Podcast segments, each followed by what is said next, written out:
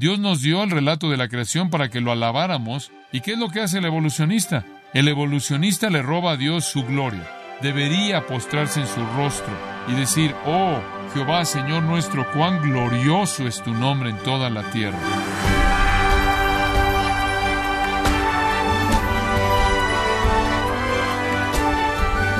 Bienvenidos a su programa Gracias a vosotros con el pastor John MacArthur biólogos, científicos y aún la prensa creen que la teoría de la evolución es posible. Ellos sostienen que cada persona, cada animal, cada planta, cada molécula en el universo es producto del azar.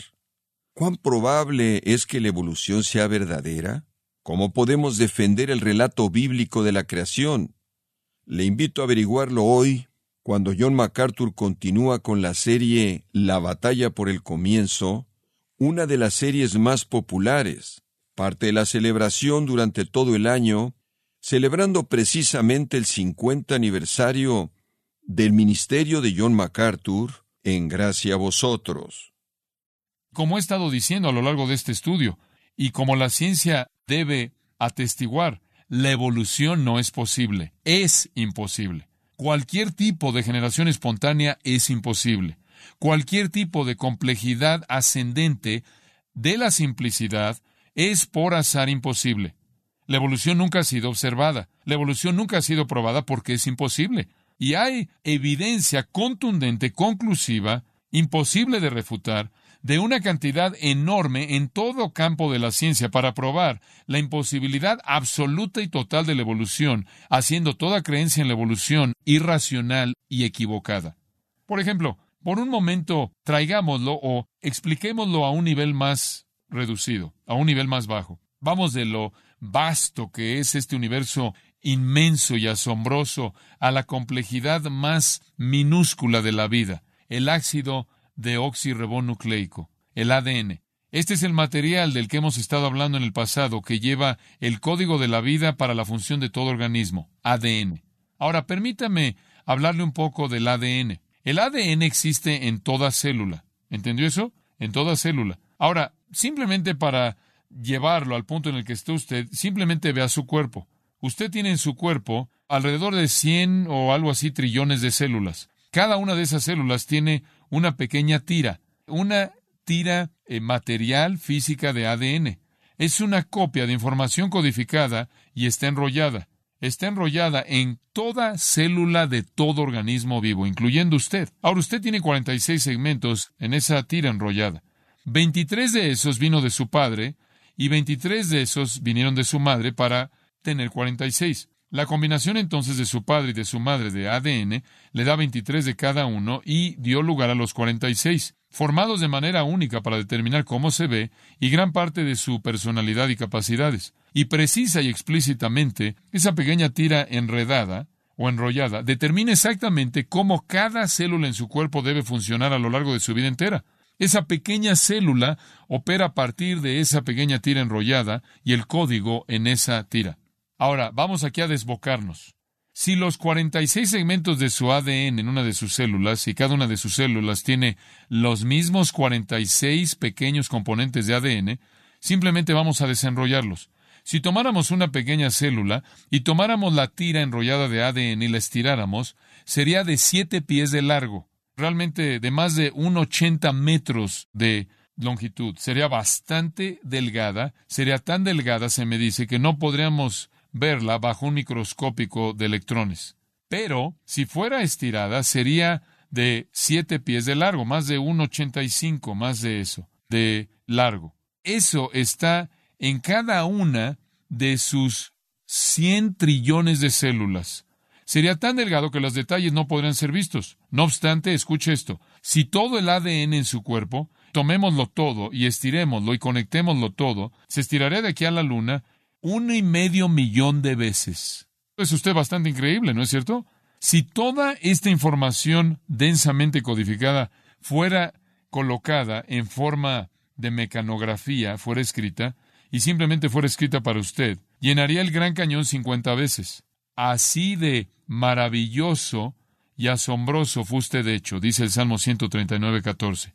Entonces, si usted, si usted quiere números, Le voy a dar números. Puede ir a la complejidad más grande, más vasta del universo, o puede ver la complejidad más pequeña de las células dentro del cuerpo humano, y lo que usted va a ver es la mano de un creador inteligente, poderoso. Ahora tomemos algo en medio de estos dos puntos. Hemos ido realmente a lo más grande y a lo más pequeño. Tomemos algo no tan grande, no tan pequeño, su cerebro. No voy a entrar en detalles personales de cuál pueda ser el tamaño de su cerebro, pero hablemos de su cerebro. Hay tantas cosas que podrá decir acerca del cerebro. El estudio del cerebro verdaderamente es un estudio asombroso, asombroso. Su cerebro tiene alrededor de cien mil billones de conexiones eléctricas. Cien mil billones de conexiones eléctricas. ¿Escuchó eso? Cien mil billones de ellas. Diez a la catorceava potencia. De hecho, su cerebro tiene más conexiones eléctricas que todos los electrodomésticos en la faz del planeta. Sin embargo, su cerebro, con sus cien mil billones de conexiones eléctricas, cabe en un pequeño contenedor y opera durante 70 años con 10 watts de potencia y es impulsado primordialmente por hamburguesas con queso y papas a la francesa. Bueno, suficiente acerca de su cerebro, no sea que podamos meternos en asuntos más personales.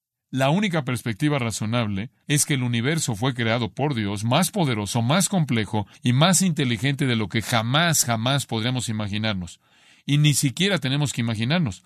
No tenemos que preguntarnos cómo lo hizo, porque nos dijo cómo lo hizo. Tenemos el relato. Leí fuente tras fuente tras fuente tras fuente de científicos de evolución tratando de explicar cómo el universo evolucionó hasta llegar a existir. Es inútil y no tiene esperanza. No necesitamos esa explicación. En seis días Dios lo hizo y en un día llenó el universo con todas las estrellas, soles y lunas. Ahora regresemos al texto. La creación es introducida, en el versículo 1 es presentada con una declaración panorámica. En el principio creó Dios los cielos y la tierra. Esa es la declaración de resumen. En esa declaración usted tiene todo lo que se conoce categorizado. Herbert Spencer murió en 1903 y él dijo todo lo que se conoce en el universo puede ser resumido en cinco categorías. Tiempo, fuerza, acción, espacio y materia. Digo, él fue reconocido como un genio brillante, como un gran científico por haber descubierto las cinco categorías de lo que se puede conocer tiempo, fuerza, acción, espacio y materia. Todo lo que existe puede encajar en eso. Y ese fue un gran descubrimiento. Eso es exactamente lo que dice en el primer versículo de la Biblia. En el principio, eso es tiempo, creó, eso es acción, Dios, eso es fuerza, los cielos, eso es espacio, y la tierra, eso es materia. Todo está en ese versículo. Lo que está diciendo el versículo 1 es simplemente el panorama general. Dios hizo los cielos y la tierra como los conocemos ahora. Después, comenzando en el versículo 2, comienza a describir cómo hizo eso. Él lo hizo en el proceso de seis días. Ese proceso es descrito a partir del capítulo 1, versículo 2, hasta el capítulo 2, versículo 3. Esa es la sección que estamos estudiando aquí en Génesis. Estas son entonces las generaciones de los cielos y la tierra, la creación de los cielos y la tierra, la historia de los cielos y la tierra siendo creadas. Día uno, en el día uno Dios hizo el material. Podríamos decir que en el día uno Él creó el espacio, el tiempo y la materia. En el día uno Él creó un universo que no estaba terminado en cuanto a su forma y era inhabitable, estaba despoblado. Y después creó la luz, como se nos indica en los versículos 2 al 5. Había oscuridad sobre la superficie del abismo que cubría la tierra. El Espíritu de Dios estaba revoloteando ahí. Dios dijo, sea la luz, y fue la luz. Dios separó la luz de las tinieblas. Y entonces en el día uno Él creó el material a partir del cual la forma final del cielo y de la tierra sería hecha, y creó la luz. En el día dos Él separó las aguas que cubrían la superficie de la tierra, y tomó parte de las aguas arriba y dejó parte abajo en la tierra. Versículos 6 al 8 hablan de eso. Y en medio Él creó la expansión que conocemos como cielos. Él llamó versículo 8 a la expansión cielos. Él dejó algo de agua en la tierra. Él envió algo de agua arriba, exactamente a donde no sabemos, pero sea el punto que sea donde fue esa agua, en medio está el cielo de los cielos, el cual es el lugar de todos los cuerpos estelares, las luminarias que él creó en el día 4. Después, en el día 3, notamos en los versículos 9 al 13 que separó la tierra seca de el agua en la tierra, creando entonces los mares y la tierra. Y después dos tipos de cosas que crecen, árboles que producen fruto que tiene semilla y plantas que tienen su semilla en sí mismas. Entonces, en el día uno, el material para formar su universo hasta llegar a su forma final y luz. Día dos, Él crea la expansión del cielo entre las aguas arriba y las aguas abajo. Día tres, Él separa la tierra seca del agua que Él junta en mares y crea los árboles y las plantas. Y eso nos lleva al día cuatro. Ahora regresamos de la tierra al cielo y Él pobla esta vasta expansión del cielo con las luminarias. Esto corresponde al día uno. En el día uno Él creó la luz, en el día cuatro Él creó las luces que se convierten en los medios por los cuales la luz es transmitida. Él da luz a los cuerpos estelares. En el día dos Él creó el agua abajo y en cierta manera, para encajar con eso, en el día cinco Él creó los peces para esa agua. En el día 2 él también creó los cielos arriba, y en el día 5 él creó las aves para que volaran en ese cielo. En el día 3 él creó la tierra y las plantas y los árboles, y en el día 6, paralelo a eso, él creó al hombre y los animales de la tierra para que vivieran de esas plantas y vivieran en la tierra seca. Entonces aquí vemos un paralelo maravilloso. Día 1 luz y después el día paralelo 4, esto es siendo las luces. Día dos, el agua y los cielos, y en el día cinco, los peces para el agua, las aves para el cielo. Día tres, la tierra seca y las plantas, y el día seis, paralelo a eso, hombre y los animales. Y entonces hay seis días de creación que están equilibrados de manera maravillosa. Hay un paralelismo ahí, como lo señalamos. Entonces llegamos al día cuatro. En el día cuatro, como el versículo catorce dice, Dios creó las lumbreras. Regrese al versículo 3 y lea ahí, dijo Dios, sea la luz, y fue la luz. Ahora vea el versículo 14, dijo luego Dios, haya lumbreras en la expansión de los cielos. Ahora quiero recordarle una vez más de algo que es tan importante estar recordando. Todo este flujo de creación es presentado o introducido con esta pequeña frase, dijo Dios versículo 3, versículo 6, versículo 11, versículo 14, versículo 20, versículo 24, versículo 26 y versículo 29, siempre el modo de la creación, siempre el medio de la creación, dijo luego Dios. Esto indica que no hay proceso, no hay tiempo, el tiempo no añade nada a esto. Millones de años, billones de años, miles de años no añade nada a esto. Este no es algún proceso que Dios inició, esto es algo que Dios completó. Dios simplemente lo dijo y existió. Y como dije hace tiempo atrás en el estudio, no hay nada en el texto, no hay nada exegético que lleve a ninguna otra conclusión fuera de lo que ya siempre hemos llamado creación divina fiat. Él literalmente habla y existe la luna, el sol, las estrellas, las galaxias, los billones de billones de galaxias, todo lo que hay en el espacio, todo el material que está ahí, todos los gases que están ahí, todos los componentes, todos los átomos que están ahí, todo lo que está ahí está ahí exactamente de la misma manera en la que fue cuando Dios lo hizo. Y la complejidad de ello literalmente me asombra. Usted levanta la vista y piensa que las estrellas están en el mismo lugar todo el tiempo. No lo están. Están moviéndose relativamente lento desde el punto de vista de la Tierra, que parecen estar en el mismo lugar todo el tiempo. De hecho, podemos rastrear nuestros cursos por ellas a dónde vamos, porque no parecen estarse moviendo. Pero el hecho es que se están moviendo. Nuestro propio Sol está llevando nuestro sistema solar entero y arrastrándolo de un fin del universo al otro en una órbita que es inmensa. De hecho, la galaxia, que es la Vía Láctea entera, está en una órbita que los científicos calculan que toma 225 millones de años para completar. Y todo lo demás está en órbitas correspondientes. Todo esto es increíble y eso está haciendo exactamente lo que Dios diseñó que hiciera y lo creó para que lo hiciera así con una simple palabra. Dijo luego Dios, haya y fue. Eso es todo. Hayan Lumbreras, versículo 14, hayan lumbreras, con frecuencia llamadas luminarias, y las luces eran para dividir. De regreso en el versículo 4, la luz era para dividir. Dios separó la luz de la oscuridad, de las tinieblas.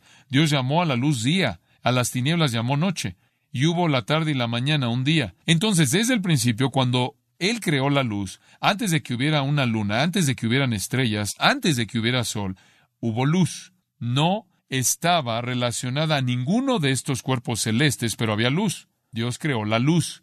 La luz no es creada por las estrellas. La luz no es creada por el sol. La luz es simplemente creada por Dios y es dada a esas luminarias, esas lumbreras. Dios dijo, haya lumbreras y luces luminarias, cuerpos celestes brillando, debían dividir, dice el versículo 18, para separar la luz de las tinieblas. Simplemente el mismo propósito de la creación original de la luz que tenía Dios en mente. Y entonces tenemos la creación de la luz en el versículo 1 que identifica el día y la noche, y la tarde y la mañana, el primer día solar de 24 horas, y ahora esa misma luz para ese mismo propósito que se le da a estos cuerpos celestes, el sol, la luna y las estrellas, que son identificados ahí en el versículo 16. Ahora observe de nuevo en el versículo 14, haya lumbreras en la expansión de los cielos. Entonces sabemos que cuando Dios creó las luces, iban a ser colocadas en esta expansión que está entre las aguas abajo y las aguas arriba, fuera cual fuera el lugar donde estaban esas aguas. El cielo de los cielos está entre ellas. Ahora, la creación de la luz en el día 4 produce un punto importante porque la luz ya está brillando. Y ya me he referido a esto un par de veces, pero quiero asegurarme de que le quede claro. La gente siempre dice, bueno, no puedes tener luz brillando por todos lados sin estrellas, sin sol, sin luz, porque la luz que conocemos viene de esas fuentes. Y dicen que si no había sol, no podían haber plantas en el día 3. ¿Cómo podía Dios crear las plantas en el día 3 y el sol en el día 4? Porque la fotosíntesis, lo cual es crítico para la vida de las plantas, no existe fuera del sol. Y entonces esto no tiene sentido. Y los críticos menosprecian el texto de las escrituras en base a esto.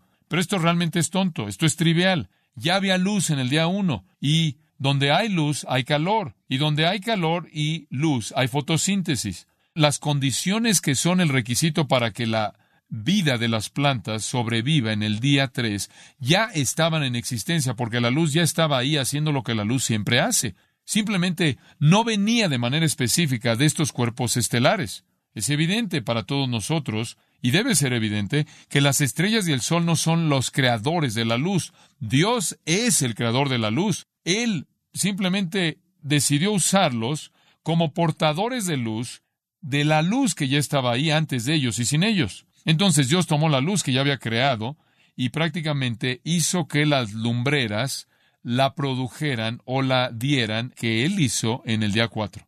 Por cierto, Pensé que esto era interesante. Juan Calvino, el gran reformador, escribió en su comentario de Génesis esta pequeña afirmación, y cito, La única diferencia es esta, que la luz antes era dispersada, pero ahora procede de cuerpos lúcidos, los cuales, al servir este propósito, obedecieron el mandato de Dios. Fin de la cita. Mucho antes de cualquier tipo de viaje espacial, Juan Calvino conocía el texto de las Escrituras y estaba en lo correcto. La luz existía y fue en este punto simplemente que fue conectada, por así decirlo, a estos cuerpos. Ahora, sigan esto, porque este es muy importante conforme vemos el texto. Este relato de la creación de la luz define su propósito en tres funciones. Tres funciones, son muy claras. Función número uno, versículo 14, para separar el día de la noche. Haya lumbreras en la expansión de los cielos para separar el día de la noche. Y cada una de estas tres funciones es introducida por la frase haya, no sean. La primera función, separar el día de la noche. Entonces podemos decir, si estás aquí siguiendo o escribiendo un pequeño bosquejo, la primera función de estas era separar, separar. Ahora, para separar algo de otra cosa, para marcar una distinción entre dos cosas, esas dos cosas ya deben estar existiendo. La oscuridad ya existía, sabemos eso a partir del versículo 1 allá atrás. La luz llegó a existir también en el día 1, entonces ya existía. Esto afirma que el día existió sin el sol y la noche existía sin la luna y sin las estrellas. De nuevo, el sol no es la causa de la luz en el día, porque ya habían habido tres periodos de luz diurna y tres periodos de oscuridad antes del día 4. Dios creó estos portadores de luz y les dio la tarea de separar. Y ahora, desde nuestro punto de vista, es el sol lo que nos trae la luz en el día, es el sol que nos trae la luz en la noche junto con las estrellas. El primer propósito entonces de estas lumbreras era separar el día de la noche. En segundo lugar, o crear el día como lo conocemos, un día de 24 horas. Lo segundo era para dominar. Primero separar, en segundo lugar para dominar. Siga el texto. Y dice en el versículo 14, y sirvan, ahí está esa frase de nuevo, indicando una segunda categoría, y sirvan de señales. ¿Qué tipo de señales? Para las estaciones, para días y años. Ahora el verbo aquí, haya o sirvan, significa sirvan. Dios dio estos cuerpos luminosos para servir. Sirvan de señales, usado en su connotación normal como una señal para los habitantes de la tierra. ¿Y eran señales de qué? Bueno, se lo dice ahí, eran señales apuntando a estaciones, días y años. Lo que está diciendo es que estos cuerpos estelares dividirían el año en estaciones, dividirían el año, dividirían el tiempo, debo decirlo más bien, en estaciones, en días y años. Entonces, tiene épocas de estaciones como también tiempos de calendario. Y eso es verdad, es verdad. Es la luna, como usted bien sabe, lo que determina los meses. Y en el curso del movimiento de la luna, aunque es una órbita quizás algo rara, también genera las estaciones. El Sol hace lo mismo, porque la Tierra está inclinada sobre su eje y causa que el Sol esté en distancias variantes de su superficie en diferentes puntos en el globo en diferentes tiempos del año, lo cual produce las estaciones, las cuales son críticas para prácticamente la rejuvenación de la vida y el crecimiento de los cultivos y el florecimiento de la tierra y la bendición de la humanidad. Dios diseñó al sol y la luna para funcionar en la determinación de las estaciones. Dios también diseñó en particular al Sol para servir en este asunto y a la Luna para servir en el asunto de los días, porque el día de 24 horas simplemente es determinado por el hecho de que es el ciclo desde el atardecer al atardecer o del amanecer al amanecer, mañana y tarde, un periodo de tiempo en el que el Sol está brillando y un periodo de tiempo en el que la noche es prendida o encendida o iluminada por la Luna y las estrellas. Entonces Dios al determinar la órbita del Sol, o de la Tierra en torno al Sol y la órbita de la Luna girando alrededor de la Tierra determina un día. Un día entonces es determinado por la rotación de la Tierra sobre su eje. Un periodo de 24 horas es el tiempo de la rotación de la Tierra. Pero también es verdad que el Sol determina los años porque se necesita un año completo para que la Tierra rotando, cada rotación significando un día, continúe en su órbita alrededor del Sol. Ese es un periodo de 365 días. Entonces Dios creó el Sol y domina en el sentido de que domina la vida en la Tierra.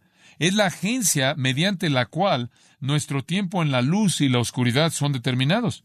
Es la agencia, junto con la luna, mediante la cual las estaciones son determinadas es el agente mediante el cual el año del calendario es determinado. Por lo tanto, son los cuerpos celestes los que dominan nuestra vida. Nos dictan cuándo trabajamos, cuándo descansamos, cuándo despertamos, cuándo dormimos, cuándo comemos y cuándo no comemos. Por cierto, un comentario a pie de página interesante. Es la rotación de la Tierra sobre su eje que determina un día de 24 horas. Es la rotación de la Tierra, o más bien de la órbita de la Luna alrededor de la Tierra que determina el mes. Y es la rotación de la Tierra alrededor del Sol que determina el año. ¿Alguna vez se ha preguntado lo que determina una semana? No hay nada en los cuerpos celestes que determine una semana. Sin embargo, de manera universal, sobre la faz de la Tierra, la humanidad vive por semanas. ¿De dónde cree que obtuvieron eso? De Génesis capítulo 1. Ese fue el periodo de tiempo en el cual Dios creó el universo. Entonces, días y años, respectivamente, son las medidas más cortas y más largas de tiempo, fijadas de manera definida por el movimiento del Sol y también involucra a la Luna en sus movimientos mensuales. Y, claro, dentro del el marco de estos días y años, la Luna y el Sol también afectan las estaciones. Entonces, en segundo lugar, en primer lugar, estos cuerpos luminosos fueron dados para separar y en segundo lugar para dominar literalmente domina nuestras vidas. Ahora, algunos han sugerido que cuando dice señales aquí, él pudo haberse referido a algo más. Bueno, me da gusto que sugirió eso. Simplemente no dice eso en la Biblia. Y más bien yo prefiero apegarme a lo que Dios escribió aquí. La gente dice, bueno, tú sabes, esto podrá referirse a la tierra, a la navegación terrestre o marítima por las estrellas. Bueno, podría ser. Usted sabe, en cierta manera alineamos instrumentos con la estrella del norte y demás, y algunos inclusive han sugerido que esto podría ser una referencia velada a la estrella de Belén, la cual fue una señal para los hombres sabios de Mateo 2. Algunos realmente se exceden y ven en las estrellas algún tipo de señal astrológica. Hombre, nuestra cultura realmente se está ahogando en eso, pero dicen que hay algún tipo de zodiaco ahí, que esas estrellas de hecho son deidades o fuerzas o poderes que dan mensajes y tienen un gran impacto en las vidas de la gente. Eso es pagano, eso es impío, eso es antibíblico, eso es pseudociencia, eso es ridículo en el mejor de los casos, y en el peor de los casos es demoníaco. Y algunos maestros cristianos inclusive han venido y han dicho, bueno, dice que son para señales, y dicen que el Evangelio está predicado allá arriba en las constelaciones. Ese es un invento bíblicamente inaceptable. Génesis nos dice cuáles eran las señales. Eran señales para indicar estaciones y días y años. En esa manera dominan nuestra vida, controlan la vida humana, controlan todo lo que hacemos en nuestra vida.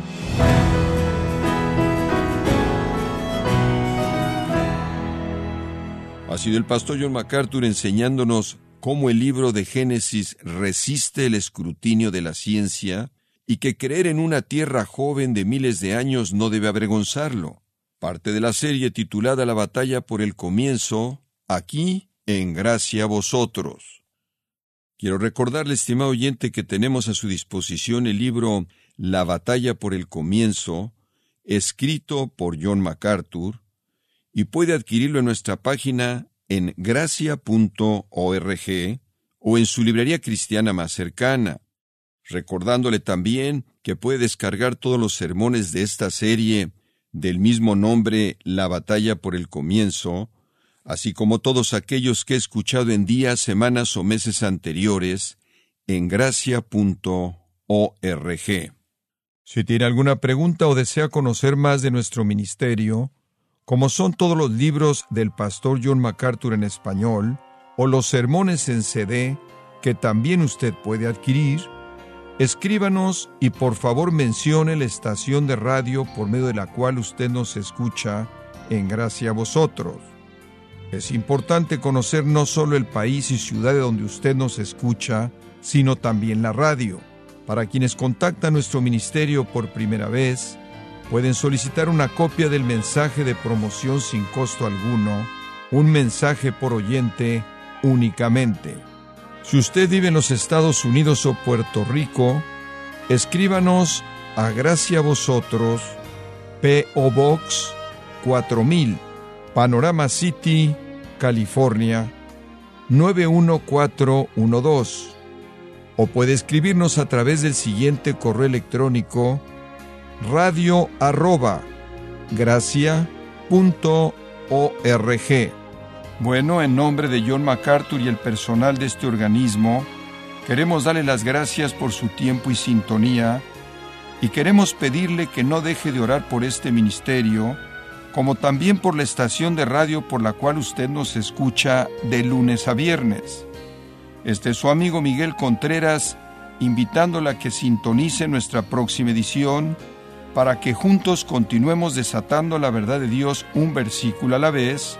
No se lo pierda, aquí en Gracia a Vosotros.